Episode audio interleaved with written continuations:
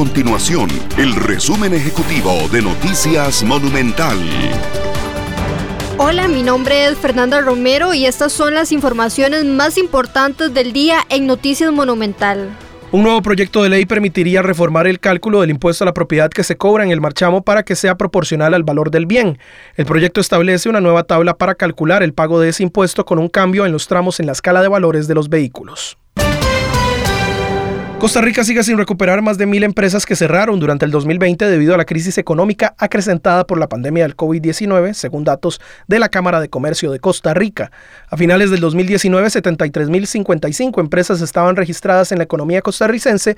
Esa cifra se contrajo a 68.946 entre abril y junio del 2020 y hasta septiembre del 2021 se reportaban 72.034 empresas activas.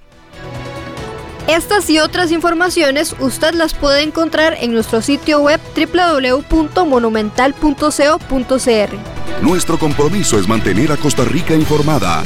Esto fue el resumen ejecutivo de Noticias Monumental.